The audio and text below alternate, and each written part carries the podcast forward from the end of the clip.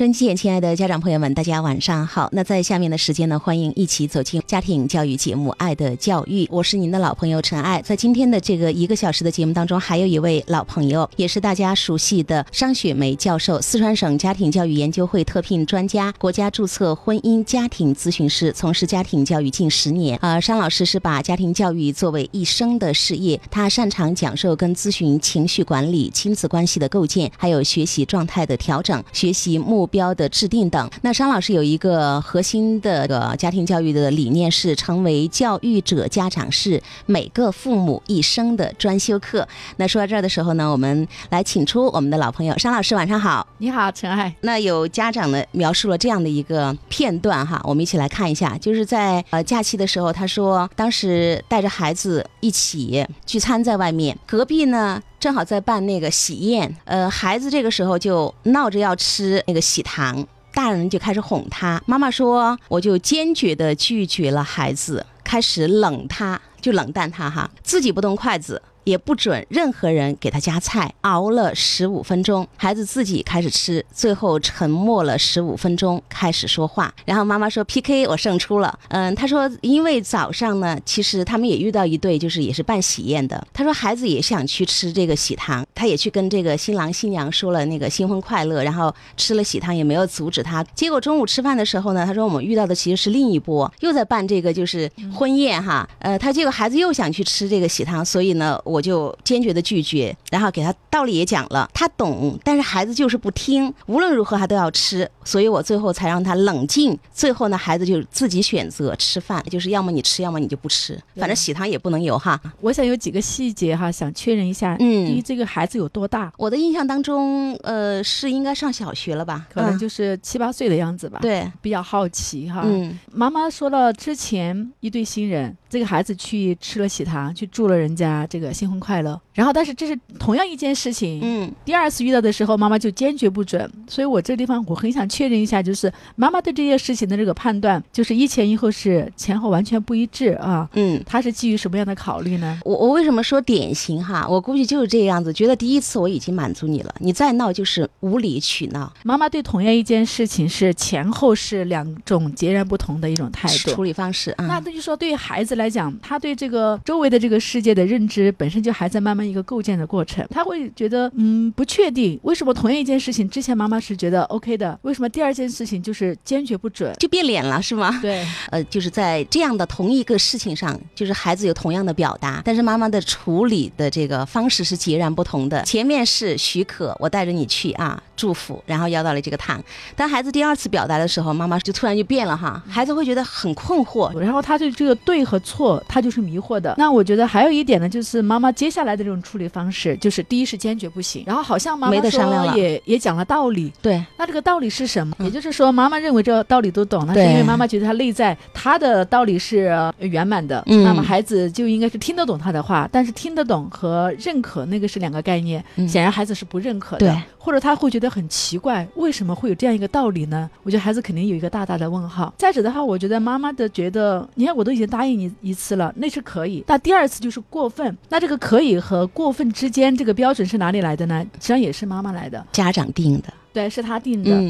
那还有一点，我就在想，可能妈妈心里面有一种担忧哈，比如说孩子呃又去要喜糖，那这个孩子会不会变成一个贪图便宜的人呢？就是我们家长就会有这样的担心，对大家有这种担心，他可能就会给孩子的这个行为、这个念头贴一个标签。标签，嗯，对。如果说家长内心里面有这种消极的这样一种预设，他有这种消极的这样一种评价，那肯定带来的就是家长对这件事情的抗拒。那我就必须要制止他。那我制止不了的情况之下，那我就要控制。那我们接下来就看到了妈妈跟孩子之间的权力之争。妈妈采取的方式就是不仅仅自己冷暴力不理他，然后还要号召周围的 亲戚朋友。一起哈，营造这样一个氛围，嗯，给孩子很大的舆论压力，不准哄，都不准劝，也不准给他夹菜，就要把孤立起来，嗯，好让孩子就是很害怕失去嘛，因为孩子会这个时候他会就很惶恐，他为因为害怕失去，孩子内心里面他这个时候就会权衡，他会觉得我还是只有屈服，因为他年龄小，还是挺坚强的，熬了十五分钟，最后终于妥协了。啊！但是妥协之后，我听妈妈讲，好像又沉默了十五分钟，就没有再说话。你看，就是这个孩子这个时候他应该是很煎熬的哈，对，他会觉得，嗯，你看这是。是多么痛苦的一个决定啊！嗯，我要么失去，要么坚持我想要的东西。整个画面感给我的感觉，我觉得是非常的紧张，孩子是非常的这样一种压抑的一种状态。而且你想象一下，在一个大庭广众之下，妈妈的这样的一个处理，是不是？就像你说的，是亲戚朋友大家都看在眼里，用用一种你说发动舆论、发动群众来孤立这样的惩罚这样的一个孩子。其实我们说当众不责，这也是我们经常在说的，就是要给孩子留个足够的面子，要尊重他，他今后才会有自尊感，对不对？对，孩子的自尊心肯定是会受挫的。嗯。再者的话，这个地方孩子在这样一种情况之下，看似妈妈觉得 PK 成功了，嗯，其实我心里面不是那么乐观哈。我会觉得这个孩子在这样一个过程当中，他一直在压抑自己的。他虽然说在这个跟妈妈之间的权力之争，他是。败下阵来了，但是压抑之后，他有些东西会留在他的潜意识里的。尤其是你说他的感受被妈妈破坏了，就是为什么你妈妈变脸变得这么快？早上是带着我很温和，是个天使妈妈，中午提出同样要求的时候，妈妈就变脸了。所以孩子他的那个他的自我的那个感受是被妈妈破坏了的。我觉得这一切的源头还在于妈妈对这个事情的认知。对，他怎么就会觉得第一次可以，第二次就不可以？我们继续来聊哈。有妈妈是这样子表达的：去要来吃肯肯定是。不对的，但是如果不给吃呢，孩子会失落。给吃。到底怎么给？我们再出去买吗？那以后孩子要是有要要想要更大的、更贵的、更难搞到的东西，又怎么办呢？啊，那这个问题就是怎么样才能让孩子放弃糖果，能够开心的吃饭？呃，是不是在孩子不捣乱婚礼的情况下，就是孩子如果承诺我不是去捣乱的，是否我们可以不管他？会不会我们需要去跟孩子讲一下基本的礼仪？在这些礼仪孩子都保证遵守的情况下，再让孩子去做这个事情呢？这是一位妈妈的发言。我当时说，我说啊，我说你的这个。回答也特别有典型代表意义。这个妈妈的发言，是安老师也开始来分析吧。嗯，我觉得这里面我们感觉得到哈，就是每个家长他内心有一把尺子。哎呀，太对了，就是我们固有的那个条条框框，让我们会对孩子的一个行为贴上，你看贴上好多的标签，好多标签，我们有好多好多的担忧啊。特别是我听到那个妈妈说的是去要来吃，对，肯定是不行的。对，你看，他就把这样一个行为哈，就呃把他贴了一个孩子去吃索要。对。索取，嗯啊，就是不劳而获，要别人东西吃觉得好丢脸，哎，啊等等哈，可能是有这样子一些标签在里面。那我觉得这些标签其实是不是过多把我们成人世界的一些固有的观念强加给孩子？我相信一个七岁的孩子，他可能脑袋里面没有那么些东西。太对了，他就想凑个热闹，哎，看新人结婚嘛，就是很喜庆。其实孩子，我想这个时候他不至于说这个糖果对他的这种诱惑达到了，真的是无法抑制那种欲望。这个时候孩子看到了新人结婚这样一种喜庆的场面，那如果说跟新人之间有个互动，讨得了一份这个欢喜，哈，其实是分享一种快乐，哈。我想可能孩子就是凭着这样一种喜悦，想要去对他看到新娘新郎在那儿发糖，就他想参与到这样的一场活动当中去。所以你刚才说的孩子的想法跟我们是不一样的。一样的。那那个妈妈在我的这样一句话表达之后，她说啊，孩子吃的不是糖，有可能吃的是新鲜，吃的是热闹。我说你真棒，有慧根。我们就这一个片段聊到这儿的时候，其实我我跟商老师都觉得特别的有意义。好，另外还有一位妈妈也参与了讨论当中，她说首先指出前面那位妈。妈妈描述的那个场景是属于暴力沟通，这个是同意的哈，并没有解决问题。就是孩子那个困惑，妈妈的这个变脸，她一直她其实不懂是为什么的。嗯，然后她说应该接纳孩子的情绪，问他为什么想吃，再表达家长的担心。如果孩子还是想吃，鼓励孩子去表达。家长可以建议孩子拿自己的东西去交换，提醒孩子要有礼貌，因为有礼貌的孩子是受欢迎的。告诉孩子，别人愿意交换要心怀感激，别人不愿意，说明他跟你一样很喜欢这个喜糖。我们要。尊重对方，这是一个家长也是特别典型的一个回答。呃，我们都看得出来，他头脑里边已经有一些概念性的东西了哈。商老师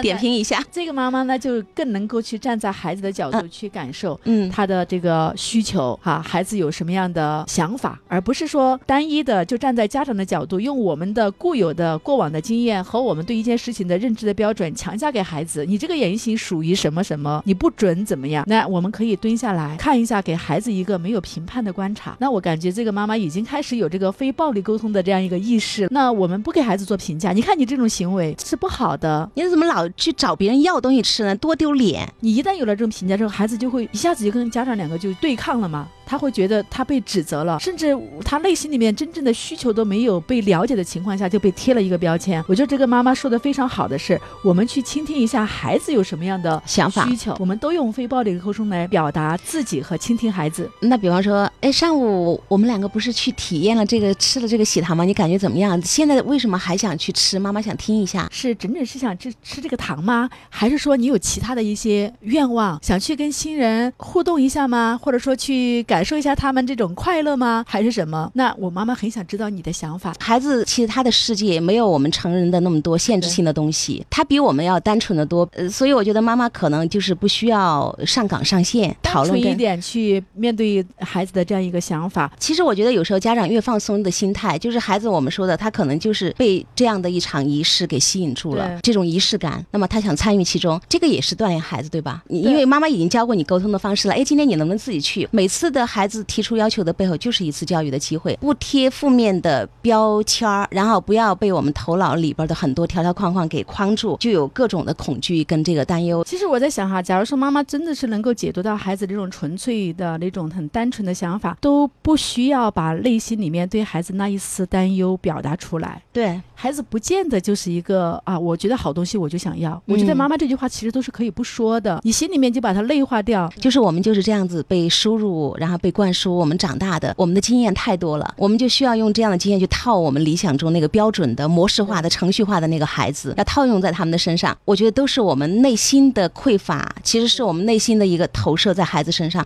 孩子真的没有这么复杂。你看哈，妈妈有这样的一句话，她当时给我拍了一张照片，就是元旦节跟很多同事。朋友亲戚在一个大圆桌聚会，大家在举那个酒杯。妈妈有这样的一个描述，她说：“儿子在这些环境，我相信他能够更好的与人相处。其实他就是想培养一种跟别人打交道的能力。但是我当时一想到更好的相处，我就其实改了一个话。我不知道妈妈有没有注意，我说的孩子在这些环境当中可以学着怎么样跟人相处，怎么样跟人去打交道，是不是他会更好，或者他会不会更坏？我觉得我们真的不要有抱着一种功利心。对对对，那张老师。我们聊到这儿的时候，节目已经过半了哈。这个案例，然后妈妈呢，就是跟这些家长就是有了沟通跟讨论之后，妈妈说，呃，她好好的跟儿子事后做了一个沟通了，母子俩承诺彼此都要退一步，海阔天空，给孩子承诺，妈妈会更温柔的跟你沟通。但是孩子，你也需要理性的表达，不要以这种生气的方式来提你的要求，就是就是说生气，妈妈是不会答应的。而且呢，我也提出了，我不是完美的人，我也需要不断的进步，而且我也需要孩子。的包容啊！另外，我告诉孩子，他考虑事情没有我考虑的周全，在某些场合是不能够太任性的，要听我的。最后，我们达成了共识。好，妈妈就是简单的描述了一下她事后跟孩子这样的一个沟通的状态。我们继续来聊。感觉到这个妈妈还是受到了这些家长表达意见之后的一些反思影响哈，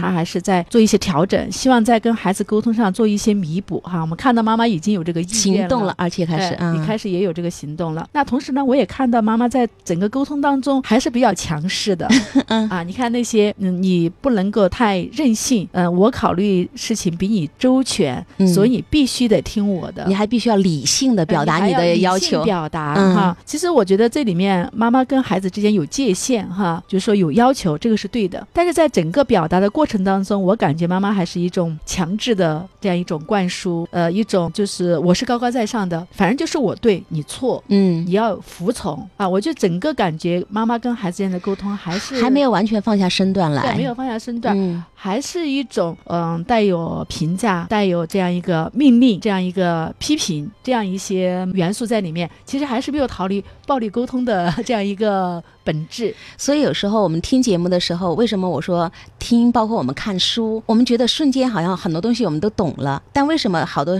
家长往往都说我看了这么多书，但是我我一跟孩子相处，我还是就会掉坑里边去，我还是觉得坑那么多，我并没有觉得顺利。这第一种，还有一种家长就会觉得，我听了呀，我也在执行啊，我也在做良好的沟通了，我也在做温柔的沟通。那其实我的孩子，我觉得并没有变化，而且我们之间也不愉快。就是我每次都说，可能我们只是看了，我们只是听了，但好多东西有没有内化？真正的去理解，就是我们的认知层面是不是真的达到了一个一个境界啊？真的这里边的就是可量化的东西就太少了，对不对？我觉得还是靠悟，所以有时候是你做的时候变形了。其实这里面我有一种感受哈，就是说我们学习哈，包括我自己也是不断的学习。嗯，学习的目标不是说我知道就可以了，嗯，真正的这个要实现的目标是从知道要变成做到。那么在做的过程当中，肯定就有一个我要找到我的核心的东西要去实践。在实践的过程当中，我觉得我们要把所学的东西要新旧要进行一个很好的这样一个嫁接。那么在转变的过程当中的话，我们要有个预演，才能可以真正的把我们学的东西学以致用啊。比如说，就像妈妈今天的这个沟通哈，我就感觉她还是没有逃过这个暴力沟通的元素哈。我们都可以看得到，就是孩子始终是一个很弱的那个弱者。妈妈觉得，你看哈，我可以温柔一些跟你沟通，但你也需要理性的表达。我们之前在早期最早的时候做节目，记得商老师有表达过，我们所有的情绪都是正常的。为什么说我理性表达要求，妈妈说我就可以接受？然后当你生气，那这个时候对不起，我就好像你这个要求就是不合理的。其实生气、愤怒、哭泣，我们说的都是表达他当下的感受和需求。对，所以妈妈提出的这个要求就是非常无理的要求，就是孩子你要理性。那请问妈妈有没有能够理性的跟孩子去处理？我们也有情绪出来的时候，所以这是一个不平等的什么沟通跟协商。是妈妈说她想去跟孩子做一个弥补，但是妈妈这个歉意显得呢，就是还是不是那么的真诚。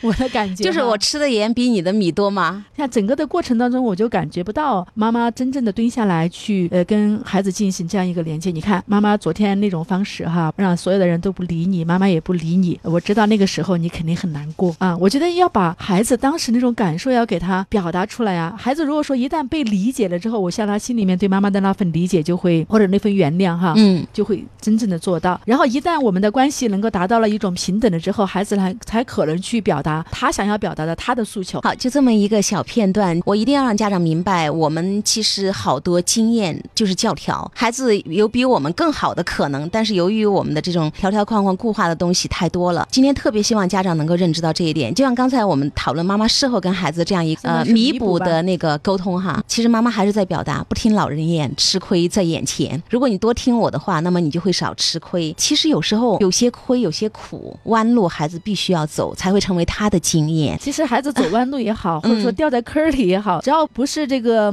不伤大雅，或者说没有这个不可逆转的这种损失，我觉得孩子这就是成长的过程啊。对，一个就是我们以前说的，不伤害他人的生命，不伤害自己的生命，不破坏公共这个空间哈。比方这次下雪，我当时跟我的一个朋友聊天，他就说，我想对我的孩子好，但是我又觉得我知道是一回事情，做不做得到，我很很担忧。然后我就说，那我考你一个，我说我来评判一下，给你做一个小小的测验。我说成都不是十多年没下过雪了吗？我说那天不是下雪了吗？我说你的女儿起床之后说，妈妈，我不想去上学，我今天。我说你会怎么回答？哎，我那个朋友还比较聪明哈，他说他肯定是想看雪嘛。啊，导演，我说很好。我说然后呢，你会怎么回答？那我就说。好啊，那妈妈跟你今天去外面去玩一天看雪，我说很好啊，你这个状态就已经及格了，完全不是及格，我说都做得非常的好了。那每次下雪，每次出太阳，每次有一个什么新鲜事，他都不去上学。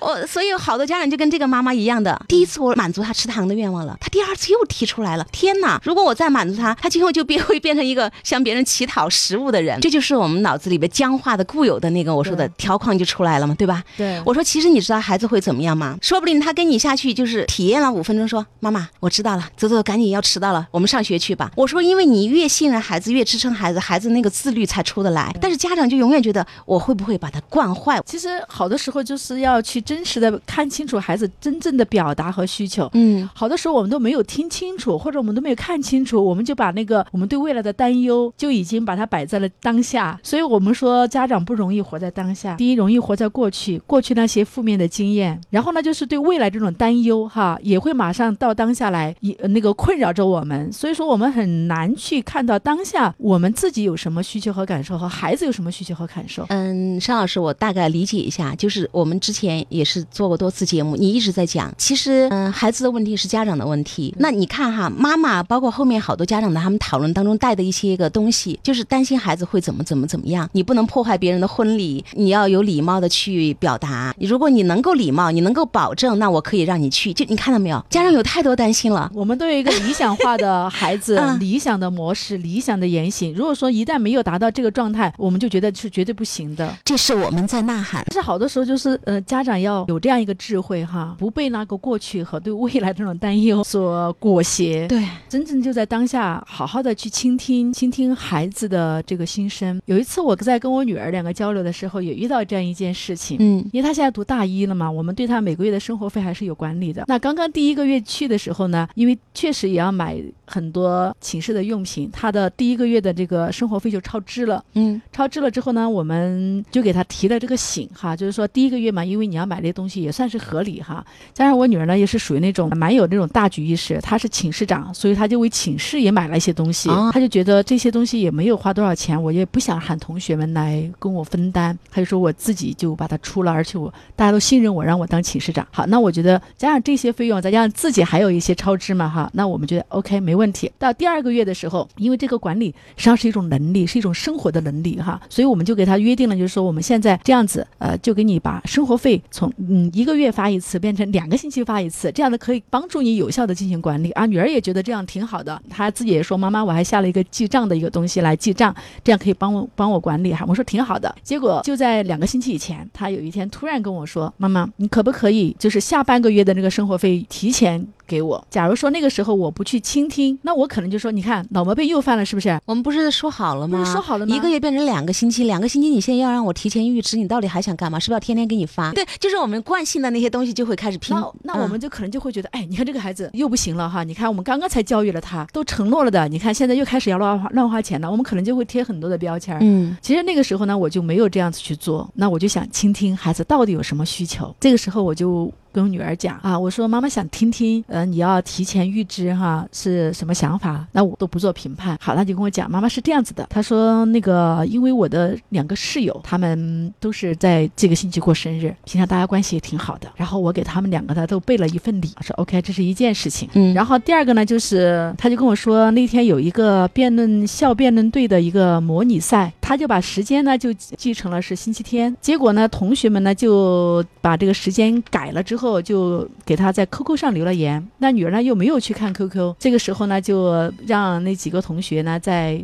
训练室里面等了他半个小时，结果就没有模拟成。那女儿说是因为修改了，她也没有得到这个消息。但是呢，客观上确实就是她让四个小伙伴在那个训练室里面等了半个小时，却没有训练。她说：“妈妈，我要对自己的这个行为，呃，要给同学们表达一个歉意。”然后我就跟他们说了，我要请他们吃炸鸡。就是这两笔钱都是超出了他的这个预支范围的。嗯嗯。那所以说，妈妈，我就想要嗯提前预支我下半个月的这个生活费。说妈妈特别能够理解你。我。我们是应该为自己的这个行为呃表达一个歉意。嗯，那我说除了请同学吃炸鸡之外，你还有其他的一些弥补方式没有？他肯定就是把微信全部加起来呀，每个人的电话号码全部都留了呀，杜绝这样的此类事情再发生。我说妈妈对你这两件事情的处理方式我都非常的认可，也支持。在意的是你对这个金钱的管理，而不是可惜钱，合理的妈妈肯定是支持。想给你做一个这样一个商量，你看就这你两笔这个花销，我就实报实销啊，就算你是这个月生活费当中的额外。的产生，嗯，而不是说我们提前来预支半个月的生活费，嗯，结果女儿能跟我达成了共识，她就很感谢我啊，妈妈谢谢你的理解。你看，我们不给孩子贴标签，不为那种为了恐惧就是论事，而且我觉得通过这件事情，孩子跟我两个进行了一个很好的连接。又一次还要感谢妈妈嘛，对吧？对。好，因为时间的关系呢，我们节目只能进行到这儿，也非常谢谢商老师的这个精彩的分析和他故事的分享，给我们呈现了一个正面的操作的方法。非常谢谢大家，也谢谢商老师。好，下周同一时间我们再会。好，再见。嗯。